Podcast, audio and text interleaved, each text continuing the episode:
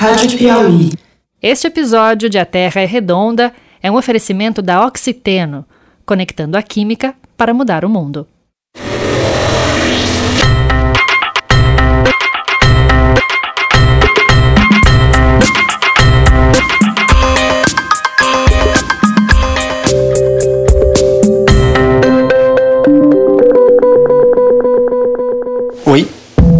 Sou o Bernardo Esteves e está começando mais um episódio de A Terra é Redonda.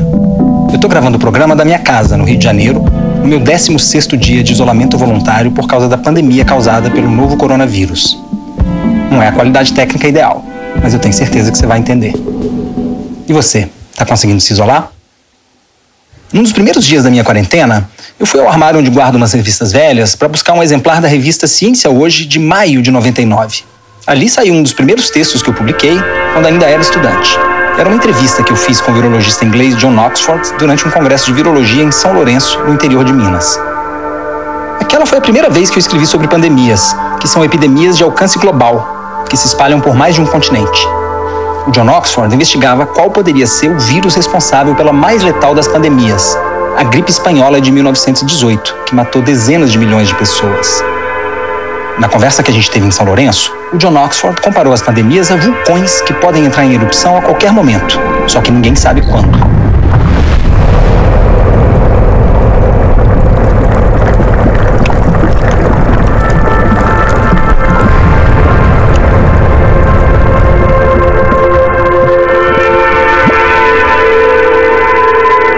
Eu fiquei tão impressionado com essa imagem que usei ela no título da entrevista. Outro dia eu olhei para o céu avermelhado no fim de tarde e fiquei pensando: será que o vulcão que John Oxford tinha citado há 21 anos estava finalmente entrando em erupção? A OMS, a Organização Mundial da Saúde, não teve dúvida. Decretou em 11 de março que havia uma pandemia causada pelo novo coronavírus. Nos últimos anos, tivemos pandemias ou epidemias de menor escala que ameaçaram se tornar globais.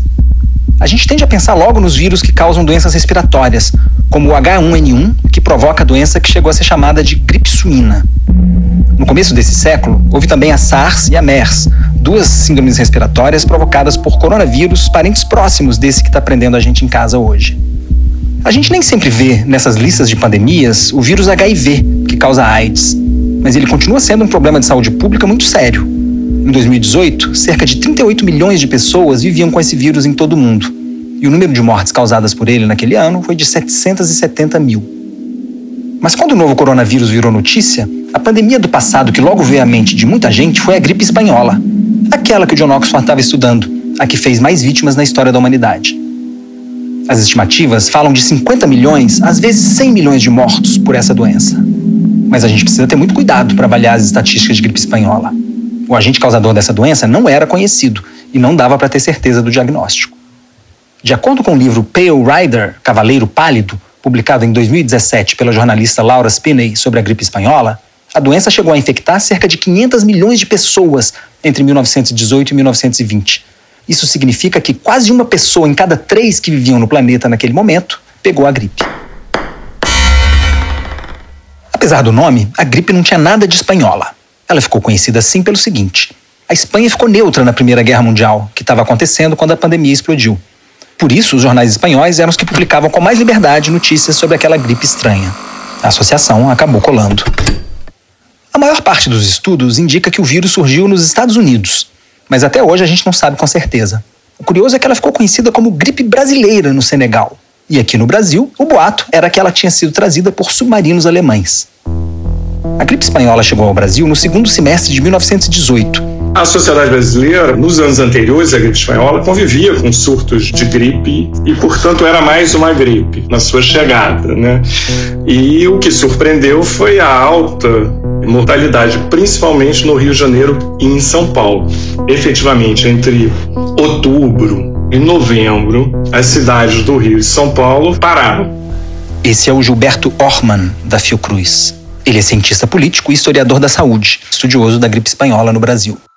A gente consegue rastrear o paciente que trouxe esse vírus para o Brasil naquele momento, não? É difícil. Há algumas é, informações sobre um navio brasileiro que estava na costa da África, era a participação brasileira na Primeira Guerra Mundial, que estava cocheando no Atlântico e parece que você teria doentes da gripe.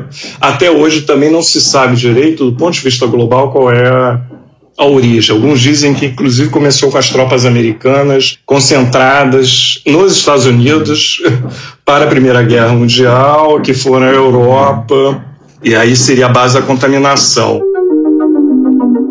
Algumas estatísticas falam em 15 mil mortos pela gripe espanhola só no Rio de Janeiro incluindo o próprio presidente eleito, Rodrigues Alves, que não chegou a tomar posse. A capital do país, na época, viveu semanas de caos absoluto no auge da pandemia. Faltou comida, faltou remédio, faltou médico, faltou hospital. Teve casa em que todo mundo morreu. Não tinha coveiro para enterrar tanta gente, e os cadáveres se empilhavam nas ruas numa cena dantesca. E então você teve uma tentativa de uma resposta, que é uma resposta de montar eh, serviços emergenciais, uhum. de barracas, hospitais de acampamentos, né, nas ruas, perto dos hospitais, Sim. além de como você lidar com os mortos. Quer dizer, a retirada dos mortos, as pessoas botando seus cadáveres dos seus queridos nas ruas para serem recolhidos. Quer dizer, um, uma situação de caos cuja resposta foi fecha tudo, uhum. recomendações, né? Cultos, igrejas, a ideia é que não ia ter carnaval, e teve, né? Teve. Esse é um uhum. pouco depois e uhum. teve carnaval. O carnaval de 1919, como é que ele se é, transcorreu? Exatamente. Parece que ele foi mais divertido ainda, né? Por os que sobreviveram, né? Quer dizer, se fala quase 5 mil mortes no Rio de Janeiro, que é muito para a cidade, é uma estupidez uhum. em termos de tamanho. Sim. Parece que foi um carnaval dionisíaco, assim, em termos de uhum. sobrevivência. De fato, quem atravessou aquela epidemia de horrores tinha motivo para comemorar. Foi uma explosão de alegria depois de meses em que ninguém teve contato social, já que escolas, estádios, lojas, bares e restaurantes estavam todos fechados. E não tinha internet nem Big Brother para entreter as pessoas confinadas. E houve naquele momento políticos que, que é exemplo do que a gente está vendo hoje, tentaram minimizar a importância da pandemia? Sim, justamente. Era mais uma gripe. Assim, do ponto de vista, inclusive, do conhecimento científico reinante naquele momento. Né? E, portanto, mais uma gripe nos seus fluxos anuais, maiores ou menores. Até porque outros problemas, até sanitários, eram mais importantes naquela conjuntura. Então, no primeiro momento, certamente houve a negação, isso é um clássico né, das epidemias. Não é tão grave assim, a gente vai dar conta, é mais uma temporada da gripe, enfim. E isso foi até o momento que as cidades como Rio de Janeiro foram paralisadas. Qualquer semelhança com o que a gente está vendo mais de um século depois não é mera coincidência. Outro aspecto que vai soar muito familiar é o fato de que informações falsas sobre a gripe espanhola circularam em abundância naquela época. Era uma porção de gente, é, farmacêuticos, é, raizeiros, todo mundo vendendo tudo que é produto possível para combater a gripe. Eu acho que esse é o ponto. Aumentado isso milhares de vezes pelas redes sociais é o mesmo ponto. Informação errada, disputas sobre conhecimentos. Eu tenho curiosidade de saber quais eram os fóruns em que essa desinformação circulava. Em outras palavras, o que era o equivalente do WhatsApp? Para a pandemia de 1918 para circular essas informações. Você tinha panfletos que você desses que a gente passa aqui na rua e o pessoal cola nos postos, né, de venda de produtos, enfim, lugares de reza e os próprios jornais, em algum momento, também noticiavam, num certo ponto, ofertas de cura, remédios, emplastros, como ninguém sabia o que causava a gripe espanhola e como era feito o contágio, todo tipo de remédio valia para combater a doença. Numa busca rápida pela coleção digital da Biblioteca Nacional, a gente pode encontrar no Correio da Manhã um anúncio para um medicamento homeopático que prometia a cura radical em 24 horas para a gripe espanhola. Tem também no mesmo jornal um texto afirmando que sugar o suco de uma cebola pelo nariz era a cura certa. Diferente de hoje, quer dizer, naquele momento, do ponto de vista do conhecimento científico, não se conhecia nem a ideia de vírus. Sabia que algumas coisas eram certamente transmissíveis, havia bacteriologia já, esse tipo de conhecimento, mas o vírus era, vamos dizer, como entidade da ciência, ele não existia.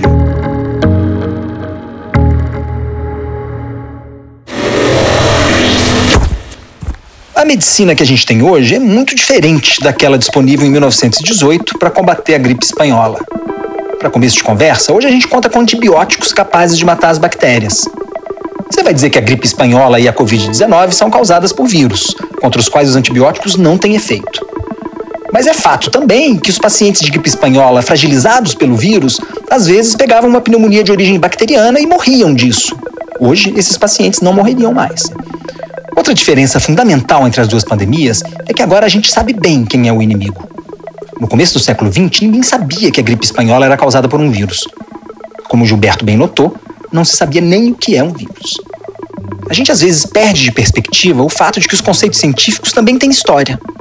Você pode até argumentar que os vírus sempre tiveram aí, mas um médico ou biólogo de 1918 simplesmente não trabalhava com essa categoria. Só no começo da década de 30 é que esses micro-organismos foram observados pela primeira vez, depois da invenção dos microscópios eletrônicos. Mas o que é um vírus, afinal? Achei melhor consultar um especialista. É um organismo que entra na sua célula, comanda a célula a fazer dezenas de milhares de outros desses e vai se espalhando de célula em célula até atingir. Aposto que você reconheceu ele pela voz. Esse é o Átila Yamarino, um virologista formado pela USP que virou estrela da divulgação científica e referência de conteúdo de qualidade nessa pandemia. Muita gente já conhecia ele do YouTube e do Nerdcast. Agora que chegou o coronavírus, os vídeos que ele está fazendo passaram a circular pelos grupos de WhatsApp do Brasil afora, tanto que o Atila foi convidado para o centro do programa Roda Viva na semana passada. Eu troco ideia com o Atila desde 2009, quando a gente participou de um encontro de blogs de ciência. Sempre que surge um novo vírus de importância para a saúde pública no Brasil, eu vou atrás dele para entender melhor. E com o novo coronavírus não foi diferente. As bactérias podem parasitar a gente, mas elas são seres vivos, elas têm células, elas fazem as estruturas delas e por serem diferentes o suficiente da gente, dá para fazer compostos que afetam as bactérias, mas afetam muito pouco as pessoas. Esses são os antibióticos. Então, como a bactéria tem vida, como ela faz as próprias estruturas, proteínas, material genético, gordura e por aí vai. Se a gente perturba a produção disso, a gente consegue baquear a bactéria o suficiente para ou matar ela, ou pelo menos deixar ela inerte e o nosso sistema imune lá e atacar. Os vírus, não, os vírus são parasitas que entram na célula, se multiplicam muito rapidamente e infectam células próximas. Eles se propagam muito rápido. Dizendo em outras palavras, um vírus é um organismo minúsculo, projetado para se replicar.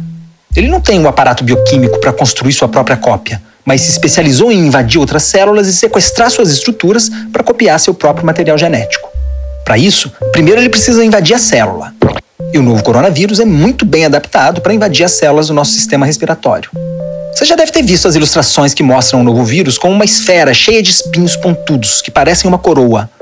É por isso que ele se chama coronavírus, aliás, porque corona é coroa em latim. E são esses espinhos que o vírus usa para invadir as células humanas. Pois bem, os espinhos do novo coronavírus são feitos na medida para se conectar com uma proteína que existe na superfície das células humanas, como se fossem peças de um quebra-cabeça.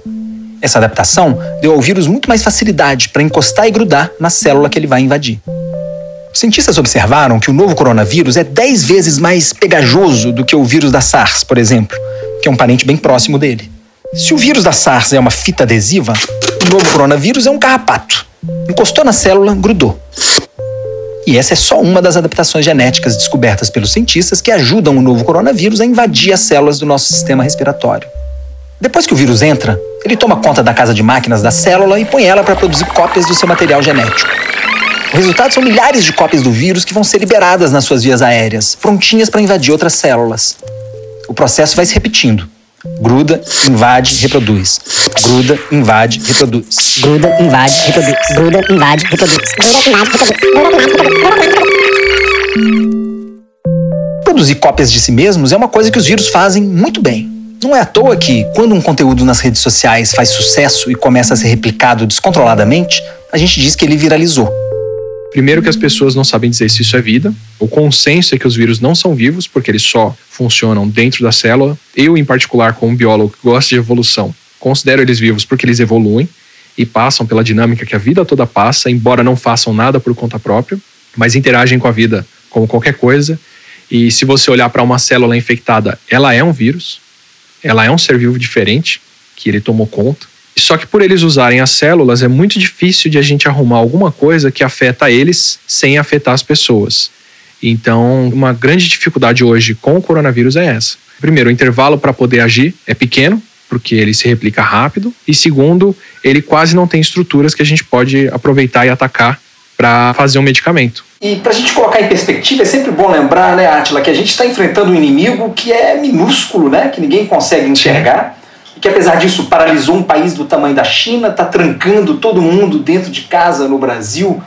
O que, que a gente já sabe sobre esse inimigo minúsculo? Primeiro que a gente vive em tempos muito privilegiados, assim. A história da humanidade é pontuada por inimigos minúsculos desses, causando grandíssimos problemas, assim. Impérios já caíram por causa disso, guerras foram definidas não porque as pessoas estavam se matando no campo de batalha, mas porque um acampamento de guerra era propício a espalhar bactérias ou vírus. A nossa história é pontuada por esses inimigos pequenos. O que acontece é que com vacinas e com infraestrutura e com tudo isso, a gente se protegeu muito bem deles. E o que a gente sabe agora é o que acontece. A gente tem patógenos, os vírus, as bactérias e outros organismos que sabem explorar o nosso corpo muito bem. Somos mais de 7 bilhões de pessoas já. Então, um organismo que aprende a explorar uma dessas pessoas e passar para outras tem um mercado enorme para atingir. E foi isso que a gente sempre esperou. Vivendo em proximidade, transportando pessoas em horas para o outro canto do mundo, tendo muito contato. Quando vai ser que alguém vai aprender a explorar isso muito bem e se propagar aqui dentro com esse potencial? O coronavírus é isso. É um vírus respiratório, é um vírus que infecta o nosso nariz, a traqueia, depois o pulmão. Ele está nas vias respiratórias e ele vai sair pelo ar, que a gente solta, na tosse, ou no espirro, ou falando em proximidade. Por isso que é o nosso cuidado que a gente tem que ter com isso.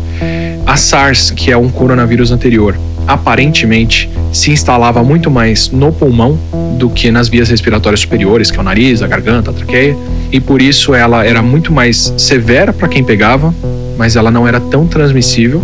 Esse coronavírus, o SARS-CoV-2, que é um coronavírus parecido com a SARS e o segundo que a gente descobriu, ele aparentemente infecta mais as vias superiores, então ele já está mais próximo de onde a gente respira, fala e faz, e com isso ele vai conseguir sair na saliva e permanecer no ar por um bom tempo, sair no nosso muco, na saliva e ficar em todo tipo de superfície que a gente fala, se aproxima, toca e se a gente puser as mãos nos olhos ou no nariz ou na boca, a gente está trazendo o vírus para perto.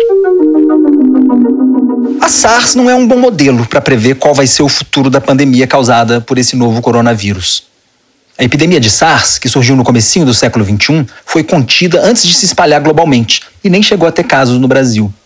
Para alguns especialistas, nem a gripe espanhola, que foi evocada por muita gente quando o coronavírus começou a se alastrar, é uma boa comparação. A Covid-19, nome oficial da síndrome respiratória aguda grave causada pelo novo coronavírus, é uma doença nova. E doenças novas costumam representar um grande desafio para os sistemas de saúde.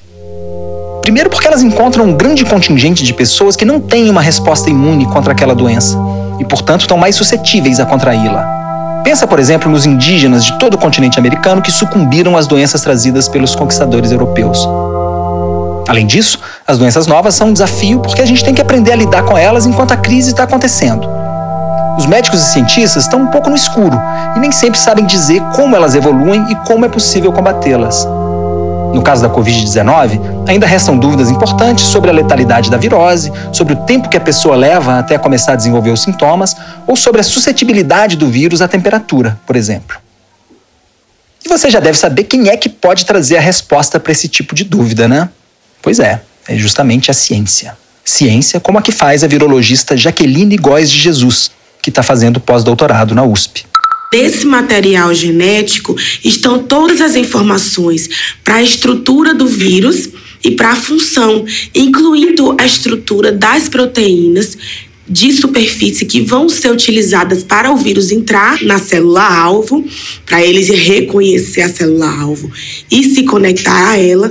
Quando você conhece esse genoma, você consegue, então, primeiramente, estudar a história geográfica daquele vírus, porque, por similaridade, você compara com outras sequências do mundo todo, então você consegue compreender qual é a origem daquele vírus e por um outro lado, você também consegue entender quais são as mutações que o vírus adquiriu ao longo do seu tempo de transmissão. E isso é muito normal, o vírus se mutar. Quando a Jaqueline fala em mutação do vírus, ela está se referindo ao processo aleatório pelo qual passa o material genético de todos os organismos a cada vez que se replica. Uma mutação não é boa ou ruim por si só. Ela pode se tornar relevante do ponto de vista genético caso dê algum tipo de vantagem ao organismo. No caso do novo coronavírus, Até agora, a gente não tem nenhum indício de que ele esteja passando por mutações que o tornem mais agressivo ou virulento. Então, entender o genoma do vírus permite que a gente consiga prever o que é que vai acontecer com aquela epidemia ou com uma pandemia, como é o caso agora. Eu diria que é como se você revelasse o segredo do vírus. E a partir daí você pode, então, subsidiar estudos para vacinas, você pode subsidiar estudos para medicamentos e também você pode guiar os setores de saúde pública, até os setores de saúde privada também, para a tomada de novas decisões, né? Se você tem acompanhado as notícias sobre o novo coronavírus, você certamente ouviu falar da Jaqueline. Ela estava à frente do time de pesquisadoras que sequenciou o primeiro coronavírus identificado no Brasil. E isso num intervalo muito curto, de 48 horas. A Jaqueline e suas colegas continuam na linha de frente da pesquisa para entender em detalhes a identidade genética do coronavírus que está se espalhando pelo Brasil. Então a gente tem recebido amostras de vários lugares do Brasil e é por isso também que a gente está com uma rede de colaboradores com outros laboratórios para a gente poder dividir esse trabalho. Mesmo assim a gente não consegue dar conta né, da quantidade, do volume de amostras que as pessoas estão querendo sequenciar. A rotina da Jaqueline virou pelo avesso desde que começou a pandemia. Ela me contou que, depois que põe o pé no laboratório, ela não consegue dar atenção a mais nada. Tanto que a gente só conseguiu marcar a entrevista no horário bem cedinho, antes que ela chegasse na USP para um expediente que muitas vezes não tem hora para acabar. Essa semana foi bem puxada. Eu praticamente estou vindo em casa mesmo só para poder dormir e nem as refeições eu não estou fazendo em casa porque a gente chega cansado já na maioria das vezes a gente já beliscou alguma coisinha lá mesmo no laboratório que a gente pede e estou saindo cedo para poder a gente não perder tanto tempo. Então agora a gente vai continuar sequenciando as amostras. A gente tem aí uma base de mais 100, 150 amostras só hoje, né, para sequenciar. E semana que vem tem mais perspectivas de receber mais de 200, 300 amostras. O trabalho que a Jaqueline faz com seus colegas se chama vigilância genômica e consiste em monitorar em tempo real as variações genéticas que um determinado vírus sofre e que impactos isso pode ter para a saúde pública. Ela trabalha com uma técnica que foi trazida ao Brasil quando o vírus da Zika chegou em 2015. Quando aquela epidemia chegou, muitos laboratórios brasileiros estavam bem equipados para responder àquele desafio de saúde pública.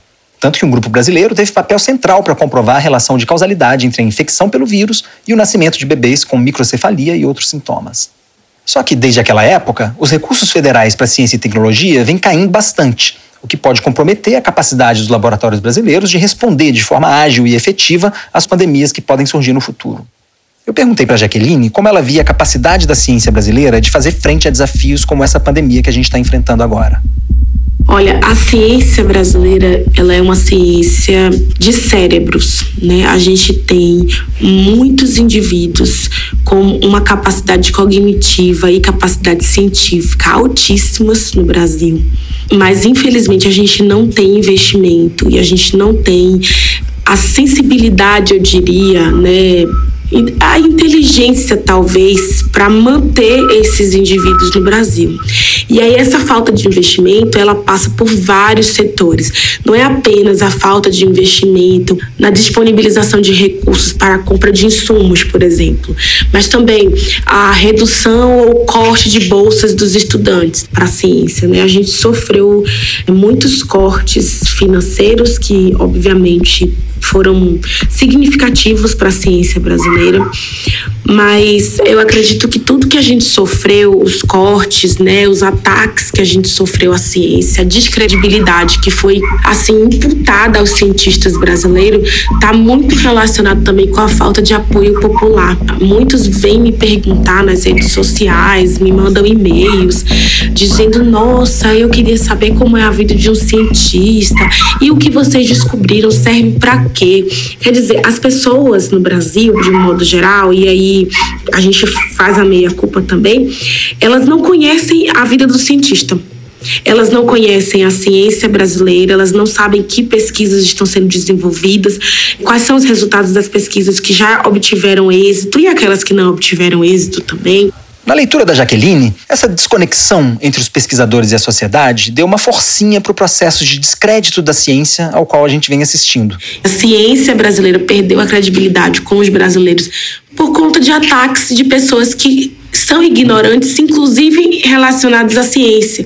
Quem ataca a ciência normalmente não entende o processo científico, não entende a metodologia científica e acredita em suposições da própria mente, sem nenhum embasamento, sem nenhuma evidência. Então, eu acho que o que eu deixaria, talvez, de mensagem para o público é, é justamente isso. Cientista e população precisa se aproximar cada vez mais para que a gente não sofra novos ataques pela falta de conhecimento. Uma população que não acredita na ciência ela está fadada a isso, a uma situação desesperadora, como a gente está vivendo agora, e eu falo mundial, porque a gente tem visto exemplos de outros países onde os seus governantes têm suplicado para que os cientistas tragam uma cura, por exemplo, para o coronavírus. Mas as coisas elas não acontecem do dia para a noite. A ciência ela leva tempo.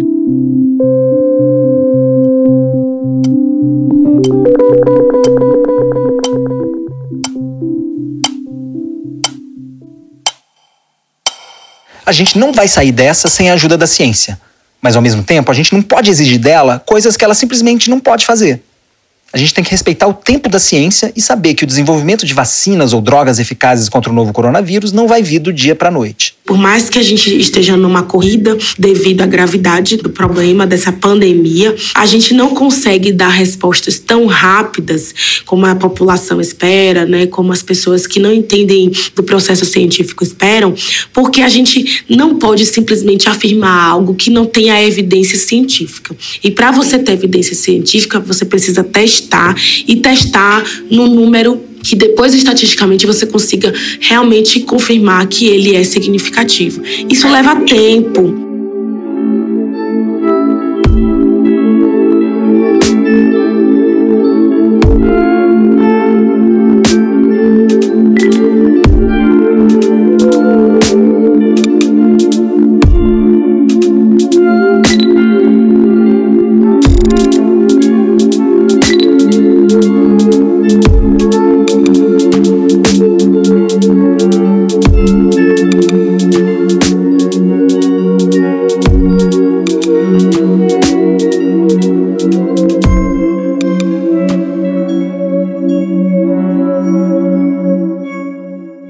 Começaram a chegar notícias do avanço do novo coronavírus na China no começo do ano, eu não imaginava que a história ia ganhar essa dimensão.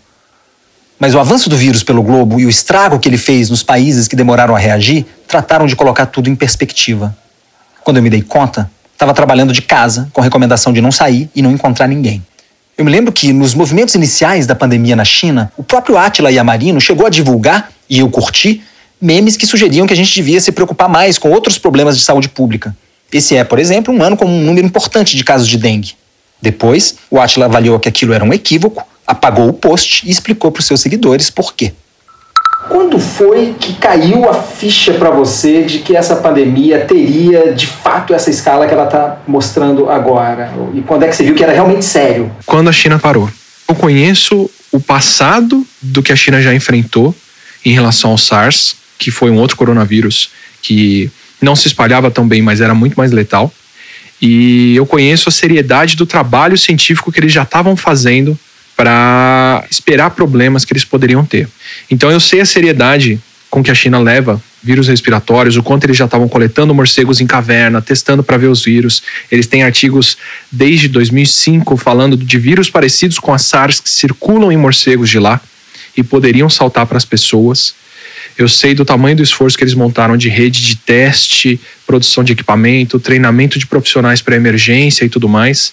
Então, para mim, ficou muito claro quando países que já passaram por esse problema antes, já têm esse preparo, já têm o um monitoramento, decidem parar a economia deles.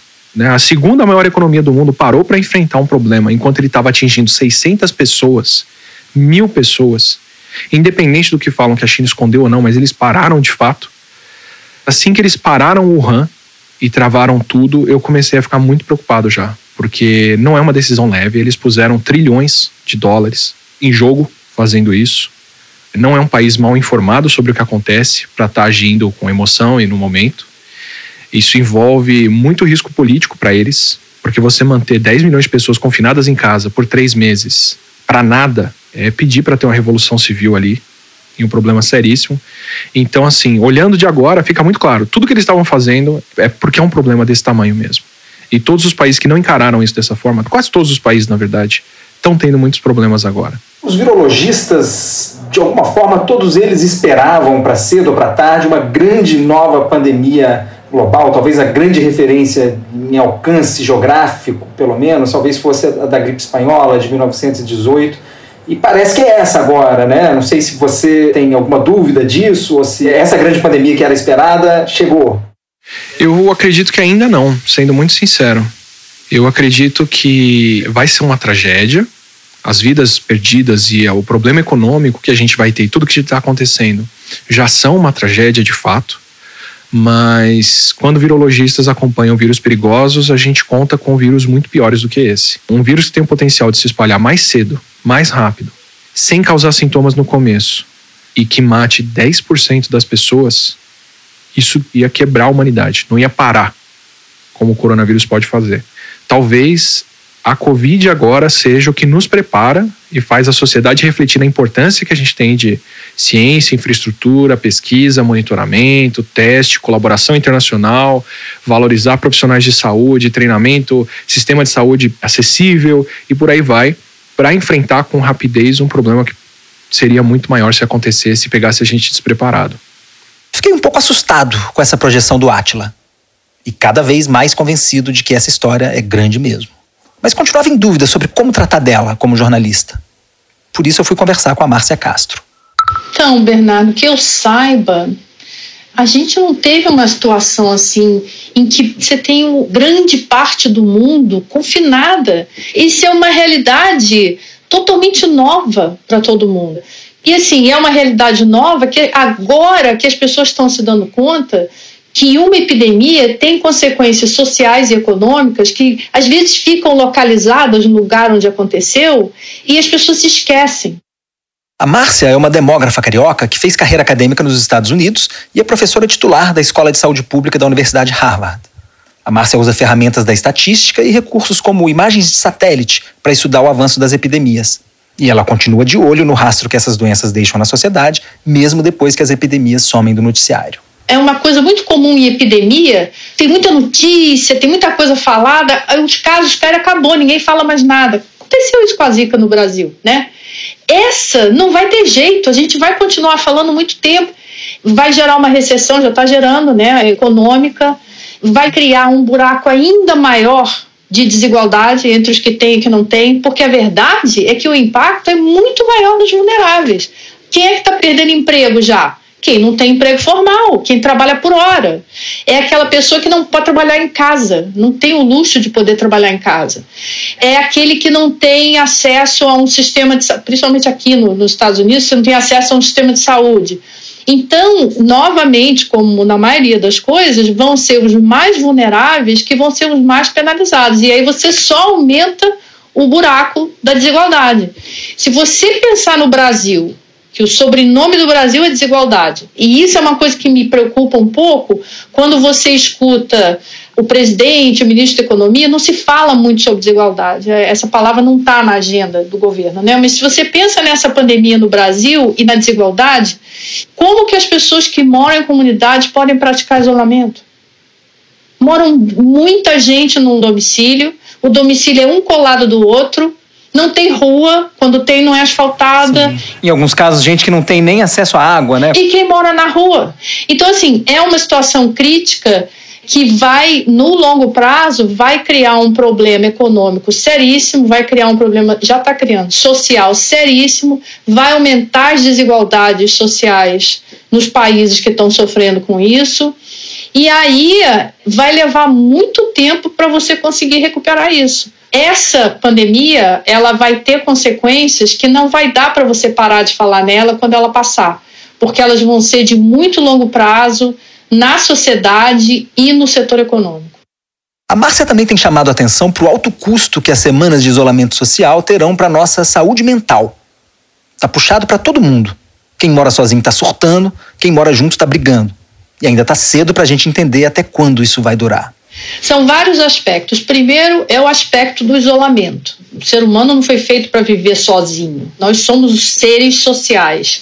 Então você fica num confinamento, você só fala com tela, a gente tem que arrumar meios alternativos de ter conversas em grupo, assistir filme junto em grupo e fazer exercício, que é algo também importante, mas tem um impacto, depende de cada um, mas tem um impacto que é a sanidade mental mesmo, porque você está confinado num lugar, sai assim para fazer uma comprinha, volta, mas com medo de tudo. Isso é um fator. O outro é você imaginar que a família fica confinada num espaço e, digamos, você tem um membro da família que é um agressor, então você pode ter um aumento de violência doméstica. Muito provavelmente vai acontecer, principalmente no Brasil, devido aos números de violência doméstica que a gente tem, numa situação de confinamento, pior ainda. Eu quis saber da Márcia se eu estava exagerando na forma de apresentar essa crise. Eu queria uma avaliação sua, até para modular a minha posição pública como jornalista, quando começaram a surgir as notícias dessa epidemia, inicialmente né, na China.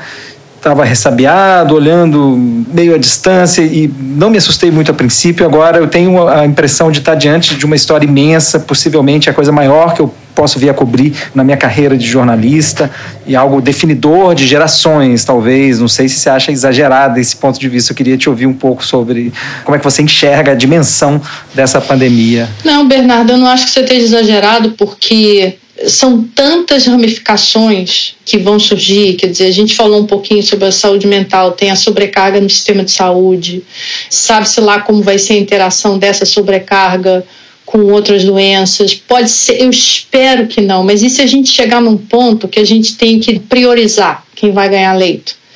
Isso no Sim. Brasil, Bernardo, é muito enrolado. Como que você vai priorizar, Bernardo? Num país que você tem esses opostos em termos de desigualdade. Por exemplo, a Espanha estatizou todos os leitos. Pegou todos os hospitais privados, agora é tudo do Estado. Será que o Brasil vai ter peito de fazer isso se precisar? Além disso, você tem toda a crise econômica que vai surgir, o desemprego, enfim. Eu não acho que você esteja exagerando em imaginar que isso é um negócio enorme assim, que as ramificações dessa pandemia são muitas, Bernardo. Muitas, entendeu?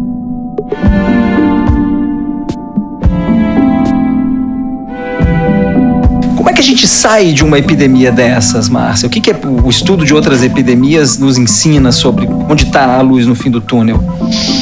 A pergunta é ótima, né? Quer dizer, eu não sei como a gente sabe porque a gente nunca teve algo assim. O que eu gostaria que essa epidemia ensinasse algumas lições para a humanidade, que essas lições ficassem. A primeira é de lavar a mão. Não estou brincando, não.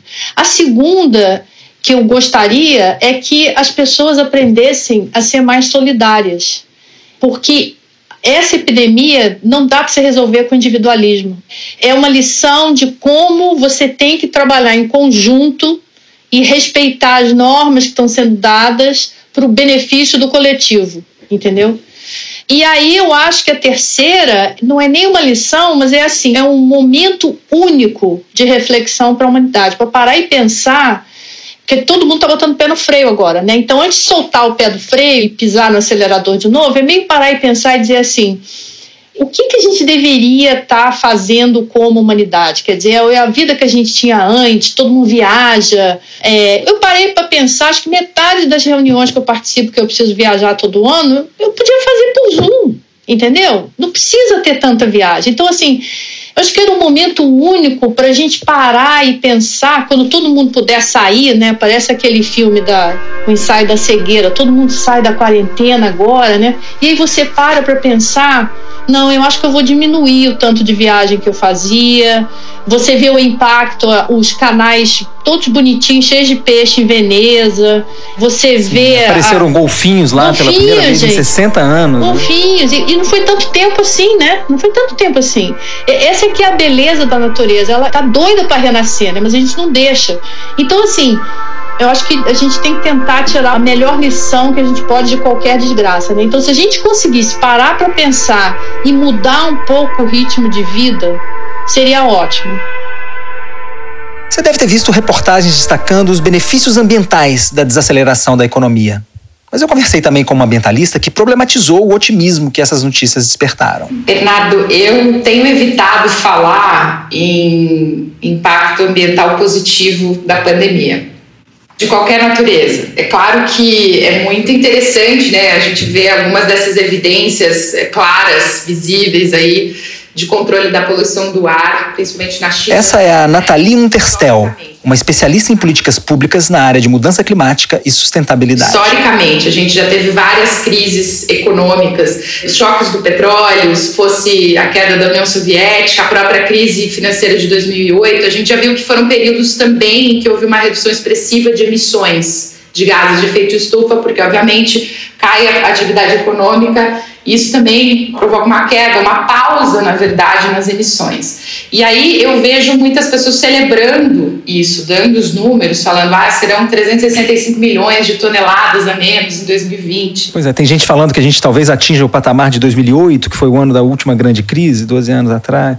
É muito possível que a gente veja uma queda, mas é importante que essa queda seja interpretada como uma pausa e não como uma medida estruturante. E o que, que vai acontecer quando nós retomarmos né, a nossa vida econômica pós-pandemia, que eu espero que seja logo?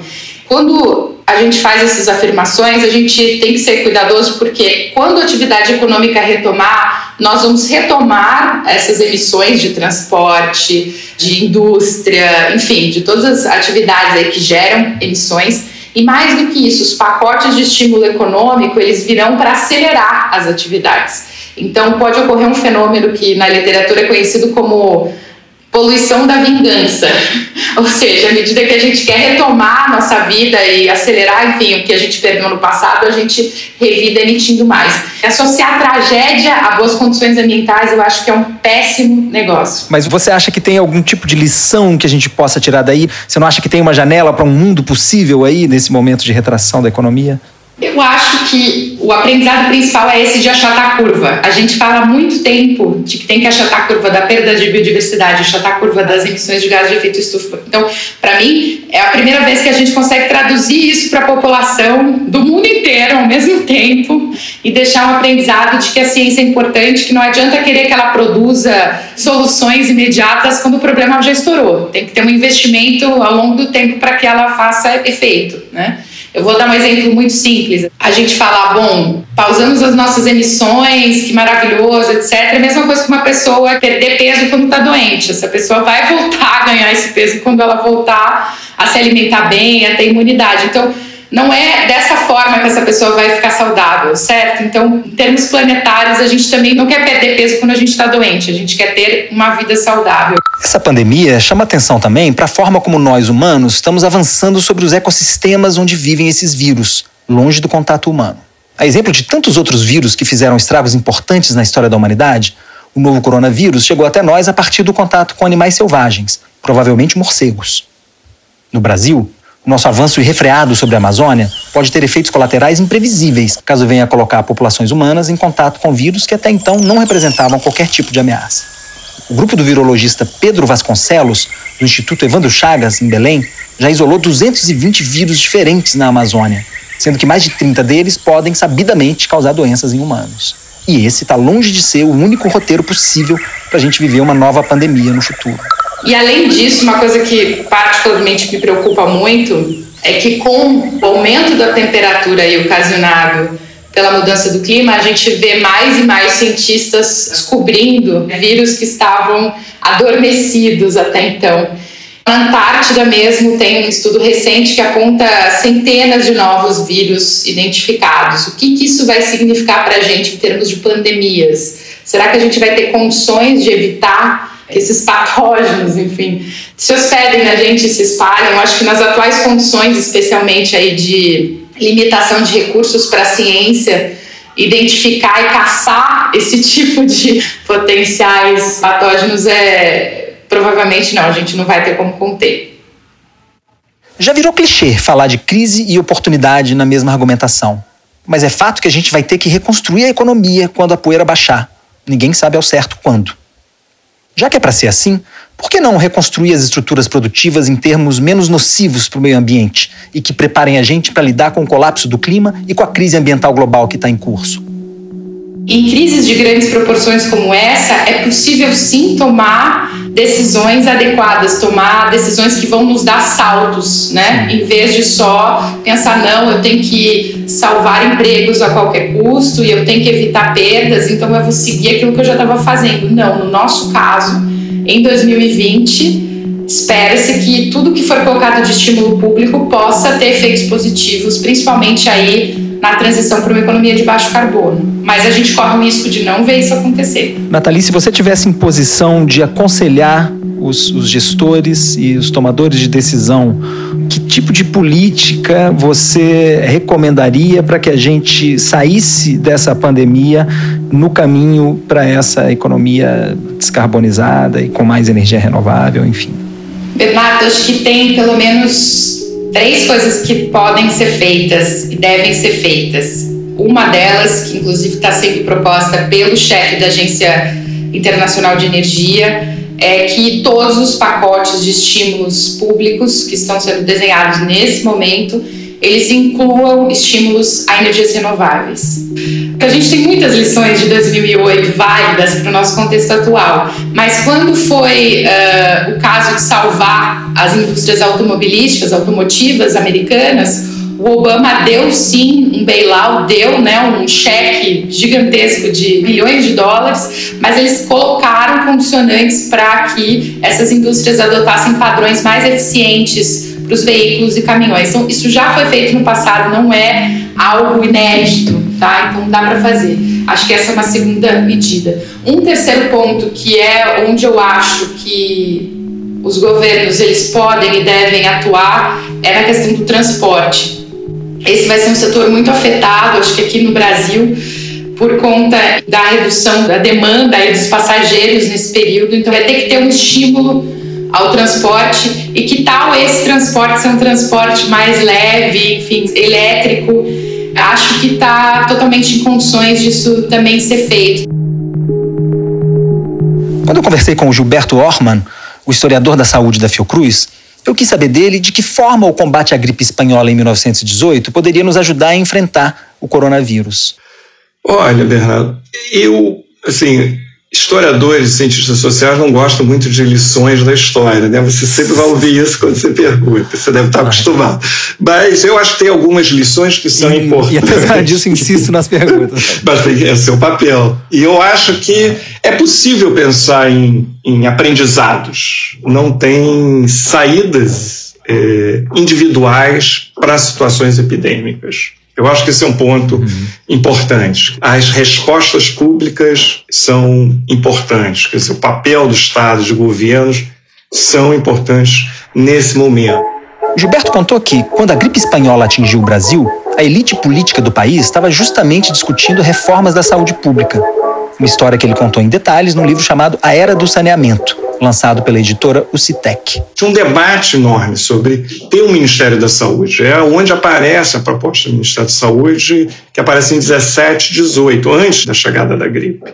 Eu posso dizer que a gripe espanhola, como evento dramático, ela catapultou uma decisão que não foi do Ministério, esse Ministério só vai acontecer com Vargas, Educação e Saúde, em 30, mas ela criou um Departamento Nacional de Saúde, que é a primeira estrutura nacional para lidar com saúde pública. A gripe espanhola trouxe a sensação de interdependência na sociedade brasileira. Eu uso esse termo, que é a conexão, olha, no limite você não pode escapar da doença que se pega do outro, mesmo que você não tenha nada a ver com o outro. Então, um pouco, eu acho que o que a gente está vivendo, de certa maneira, hoje, para mim, remete a essa ideia de será que a sociedade brasileira vai se ver de novo nessa experiência que pode ser muito dramática, como interdependente entre si? Portanto, primeiro, soluções só individuais não são possíveis, porque isso vai precisar de governos lidando com todas as situações que vão ser geradas por esse processo, que pode ser muito avassalador, inclusive para os mais pobres, para as classes populares. Talvez seja a oportunidade agora da sociedade brasileira ver né, um sistema único de saúde como esse mecanismo de proteção, de solidariedade entre grupos sociais de proteção contra essa experiência dramática que, no limite, por mais que você tenha dinheiro, etc., você não vai poder, quer dizer, seja do ponto de vista pessoal, individual, também do ponto de vista ético e moral, você se isolar dela. Talvez seja o momento que essa experiência dramática possa para uma parte eh, da população ser uma experiência mais solidária e também de crença na ideia de que, olha, você tem que ter sistema público de saúde. Então, eu acho que talvez essa, para mim, seja a expectativa, vamos dizer, otimista no meio da tragédia. O nosso sistema de saúde universal não é perfeito e tem deficiências que poderiam render uma temporada inteira de podcasts.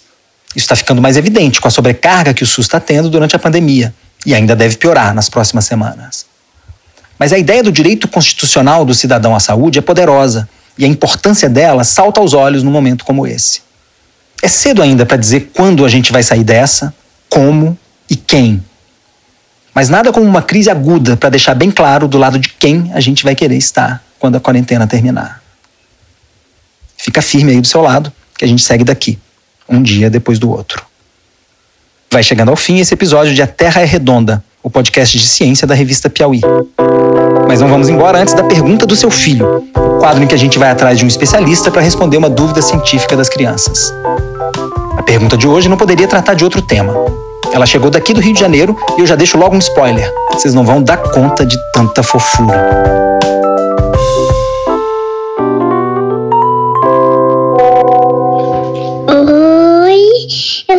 Ana Rosa, tenho cinco anos e eu quero saber por que o coronavírus deixa as pessoas doentes.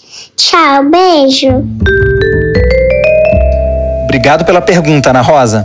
A gente tentou responder ela ao longo desse episódio, mas também pedimos para uma médica pediatra especialista em pulmões gravar uma resposta para você. O nome dela é Denise Varela Katz. Vamos ver se com a resposta dela fica mais fácil para a gente também. Oi, Ana Rosa. Coronavírus é um bichinho microscópico, a gente não consegue enxergar ele de tão pequenininho que ele é.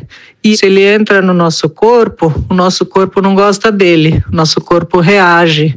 E o jeito do nosso corpo reagir a esses bichinhos que são estranhos é causando inflamação. E quando o nosso corpo faz essa inflamação, a gente começa a ter tosse, febre, a gente sente dor de garganta, a gente se sente mal, porque é o nosso corpo brigando contra o vírus, o coronavírus. Isso a gente chama de doença, a doença Covid-19. Agora eu vou explicar como é que a gente pega essa doença Covid-19. A gente pega quando o vírus coronavírus, quando ele entra no nosso corpo, pelo nariz, pela boca. Por quê? Porque a gente está com a mão suja e aí a gente põe a mão nos olhos, ou a gente coça o nariz, ou a gente põe o dedo na boca, e aí o coronavírus entra e vai no nosso organismo causar infecção. Então, por isso que é tão importante a gente estar tá sempre lavando a mão, tomar cuidado para não ficar tocando o rosto o tempo todo e não ir ficar muito perto de pessoas que estão doentes, gripadas. Porque as pessoas que estão gripadas, elas podem estar tá transmitindo o coronavírus. E o coronavírus, como ele é um vírus novo para o mundo inteiro, por isso que ele está causando infecção em todas as pessoas, em todos os países do mundo, porque é uma novidade. Então ninguém nunca pegou essa doença e as pessoas estão pegando. As crianças nem estão ficando doentes. Quem está ficando mais doente de Covid-19 são as pessoas mais velhas, o vovô, a vovó, o tio, a titia por isso que as crianças têm que se cuidar tanto, que é para não transmitir o vírus coronavírus para o vovô e para a vovó e para o tio e para a titia. Tchau, Ana Rosa. Espero que você tenha entendido tudo. Gostou, Ana Rosa? Então, continua lavando bem as mãos e segura firme mais um pouquinho. Que quando esse isolamento acabar, você vai poder dar um abraço forte em todo mundo que você gosta. Enquanto isso, eu te mando de longe um beijo grande